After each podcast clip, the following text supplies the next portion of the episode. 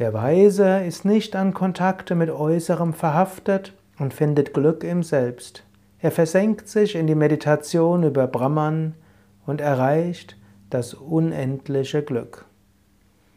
Dies war der Bhagavad Gita, Vers 21 des fünften Kapitels. Krishna spricht über den Weisen. Wir können uns das nochmals anhören, du kannst dir das nochmals anhören. Der Weise ist nicht an Kontakte mit Äußerem verhaftet und findet Glück im Selbst. Er versenkt sich in die Meditation über Brahman und erreicht das unendliche Glück.